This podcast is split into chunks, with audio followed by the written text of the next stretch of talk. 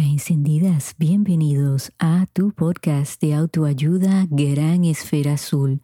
Te saluda Ana Margarita, tu educadora y consejera personal. Si te gusta mi contenido, suscríbete ya porque es totalmente gratis. La mejor manera de apoyar este podcast es que compartas los episodios para que otros amigos así lo descubran. Te agradezco tu sintonía de todo corazón. Amigos, he titulado este episodio Buscando pauta. Y si definimos lo que es una pauta, bueno, pues vamos a encontrar en el diccionario que se define como una regla, una norma, algo que está de moda, que está en boca de todo el mundo, todo el mundo quiere participar en esa pauta y muchas veces a nosotros los comunicadores, sobre todo en las redes sociales, en YouTube, si hacemos un podcast, pues se nos acusa de buscar pauta cuando hablamos de alguna noticia que está en boca de todo el mundo, que todo el mundo tiene una opinión, un comentario. Y es válido porque las pautas tienen aspectos negativos y positivos. Algunos de los aspectos positivos son que pues tienen que haber reglas que tenemos que seguir en los trabajos, en las escuelas. Por ejemplo, ¿no? Hay normas establecidas que todos como ciudadanos tenemos que seguir. Hay una ley y un orden. Y pues ahí, dentro de eso caen esas pautas. También como comunicadora que yo soy, si utilizo algo que está en pauta, porque todo el mundo lo está comentando, hay un interés de aprendizaje, bueno, pues yo puedo utilizar esa pauta, pues claro que sí, para promocionar este podcast, promocionar mis credenciales, mi educación, para obtener seguidores. Claro que sí, porque, por ejemplo, el propósito de mi podcast es ayudar a las personas. Así lo dice, es de autoayuda. Y cualquier oportunidad, no importa cuál sea el tema político, de entretenimiento, yo siempre voy a buscar un enfoque educativo para compartirlo con ustedes. Y si ayudo a cualquiera de ustedes, pues yo he logrado mi cometido, que es la misión de este podcast. Creo que es válido que muchos comunicadores también en YouTube busquen esa pauta, claro que sí, porque quieren suscriptores, quieren que su trabajo sea reconocido con ese like, ¿no? Y, nosotros todos hacemos esas peticiones yo lo hago al principio de este podcast que les pido que compartan los episodios, que se suscriban, que activen ¿no? esa campanita, como dicen mis colegas en YouTube. Y todo eso es válido. Lo mismo pasa en la televisión con los comerciales. Todos los profesionales que están en el área de mercadeo, pues estudian cuáles son las pautas. ¿Qué va a hacer a esa persona comprar ese producto, seguir ese producto en las redes sociales. Todo eso es válido. Claro está, hay personas que se aprovechan de las pautas pues de una forma negativa porque creo que es una forma egoísta. Quieren esos cinco minutos de fama y tal vez esa es la intención no es informar, no es educar, no es entretener, sino que pues quieren hacerse famosos. También se utiliza la pauta pues para atacar a otras personas, a algo que no nos gusta, a algo que estamos en desacuerdo. Todo eso lo vemos muchísimo en las redes sociales. Estoy hablando de este tema, amigos, porque un caballero me ha acusado de buscar pauta. y yo no le iba a contestar, pero él ha tenido unas acciones que yo considero inapropiadas y siempre busco la oportunidad pues de poder educar. Así que decidí hacer este episodio y contarles lo que me ha sucedido en estas pasadas tres semanas. Yo tuve una aparición especial en el programa de YouTube de mi colega José de Papelones Boricuas y José me invita para que yo le hable a los padres de cómo es la mejor manera de comunicarse con sus hijos adolescentes. Utilizamos el ejemplo que estaba en boca de todos, que era pauta en ese momento, de lo que le ocurrió al locutor Jorge Pavón, el molusco, con su hijo adolescente, que como todos ya sabemos, él hizo un video íntimo, alguien lo compartió y se fue viral. Yo hice un episodio hablando precisamente de esto antes de mi aparición en el programa de José. El episodio se titula El verdugo del verdugo. Durante mi aparición en el programa, este caballero en el chat, pues empezó a decir que yo no era profesional, que yo no era de confiar y que estaba mencionando el nombre de Molusco para buscar pauta. No paró ahí, fue a mis redes sociales, continuó con los mismos comentarios. Yo no le contesté pensé que no valía la pena. Pero una persona que estaba preguntando si yo proveo consejería privada. Y él se dio a la tarea de decirle a esta persona que no me buscara, que no confiara en mí, que yo no era profesional, que me vendía como educadora, pero tal vez no lo era. Y ahí tomé la decisión de bloquearlo. Bueno, hoy en la mañana me llega un correo electrónico de este caballero haciendo el mismo tipo de acusaciones y termina el correo electrónico diciéndome otra vez que yo solo buscaba pauta.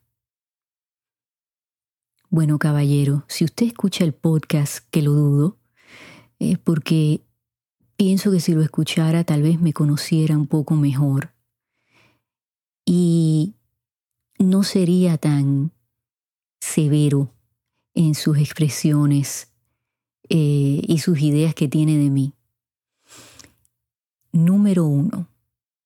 Sí, yo busco pauta, claro que sí, pero la busco de una forma positiva. Yo quiero que mi podcast no solamente lo escuche mi mamá, sino que lo escuchen cientos de personas, miles de personas, no sé, millones de personas porque mientras más personas yo pueda alcanzar, más personas yo puedo ayudar, que esa es mi pasión.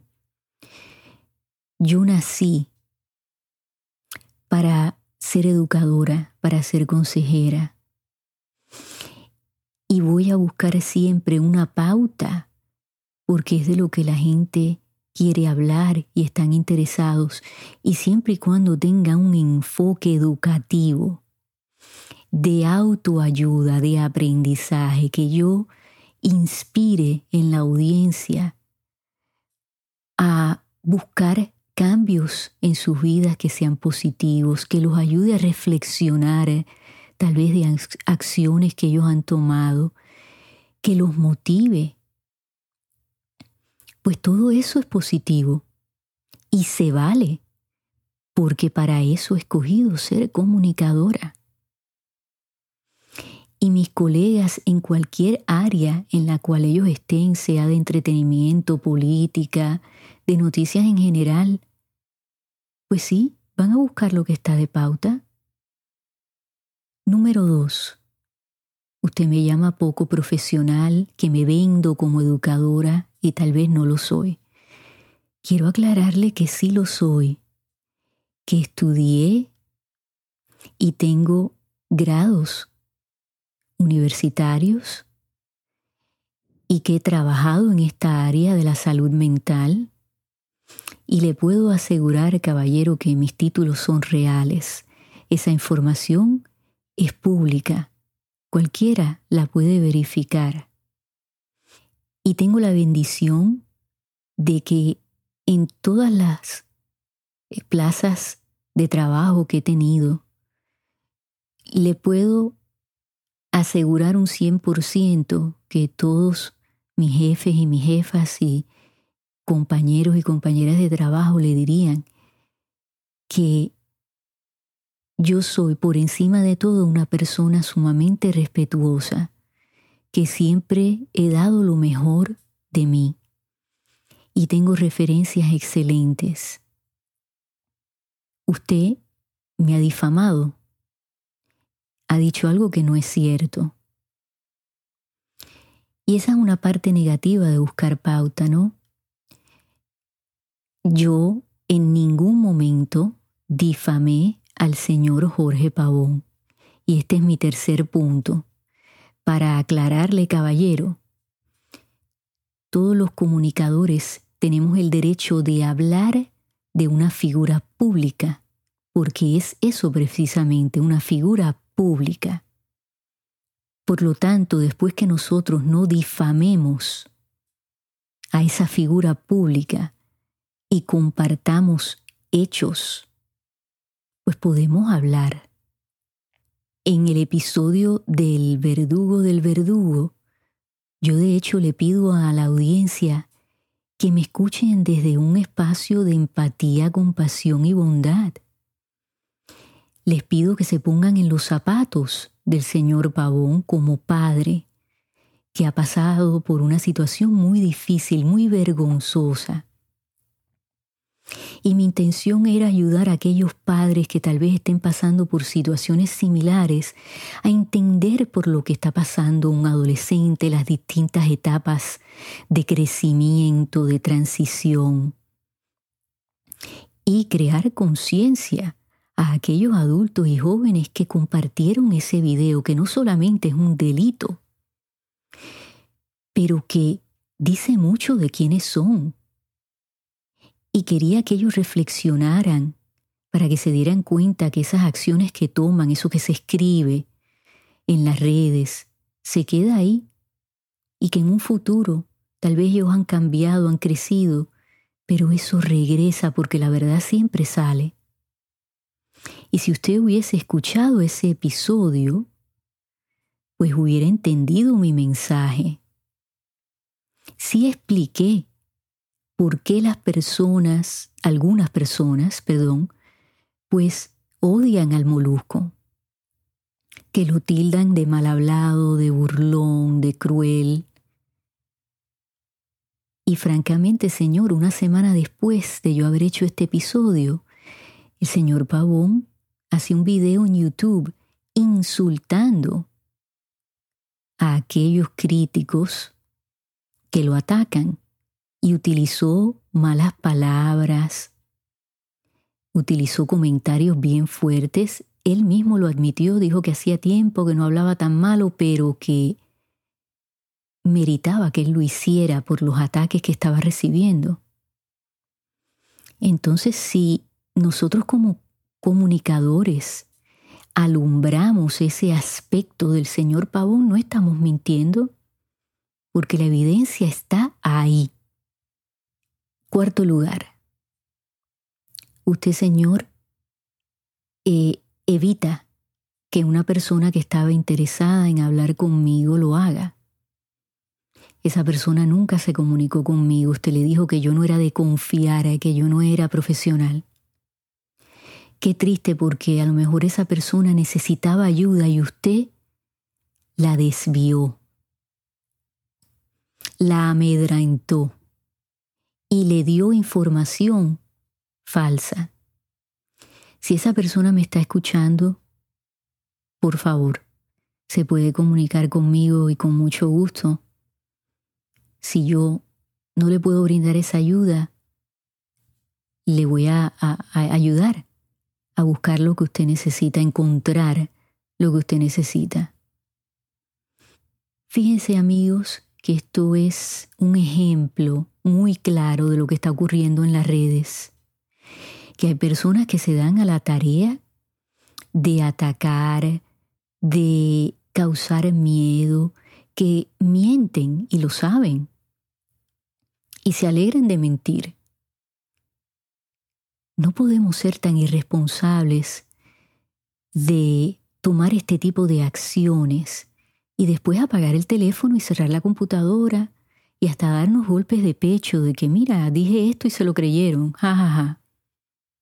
Fíjense que las palabras de ustedes escritas tienen significado y que tal vez puedan lastimar, cambiar el curso de la vida de una persona con esas palabras. Tal vez esa persona está buscando ayuda y usted dice algo hiriente y esa es la gota que colma ese vaso. Estamos viendo tanta ira y vemos casos de personas que pierden su mente por esa ira y se vuelven violentos y hay consecuencias terribles. Esto lo estamos viendo, lo estamos viviendo. Si ustedes escuchan este podcast es porque quieren seguir creciendo y aprendiendo. Si no, no lo escucharan. Y como decía Cristina Saralegui, yo no puedo ser caramelo que le guste a todo el mundo, yo eso lo comprendo. Ustedes pueden diferir de mí, hasta los invito a tener un debate conmigo, pero siempre pido que sea desde ese espacio de respeto, de empatía, compasión y bondad, de la misma manera que yo exijo eso de todos los que me rodean, pues eso mismo tengo que darle yo a ustedes.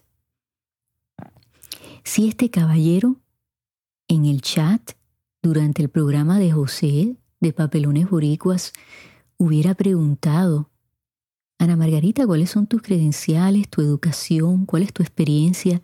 Yo con mucho gusto le hubiese contestado.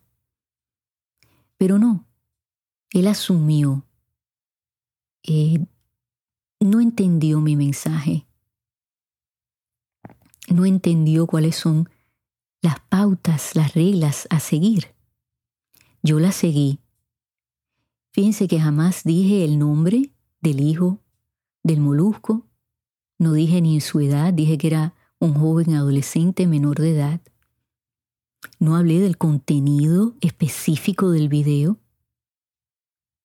Y hablé como madre, como ser humano, como profesional de la salud mental que soy. Entonces yo tengo que pensar, Señor, que a usted le pasa algo. Tiene algo por dentro yo lo invito a que lo explore, porque no va por un camino positivo. Igualmente le envío este mensaje a todo aquel que va a las redes a atacar, que no ilumina, no, no, causa oscuridad. Quieren, quieren bajar a ese nivel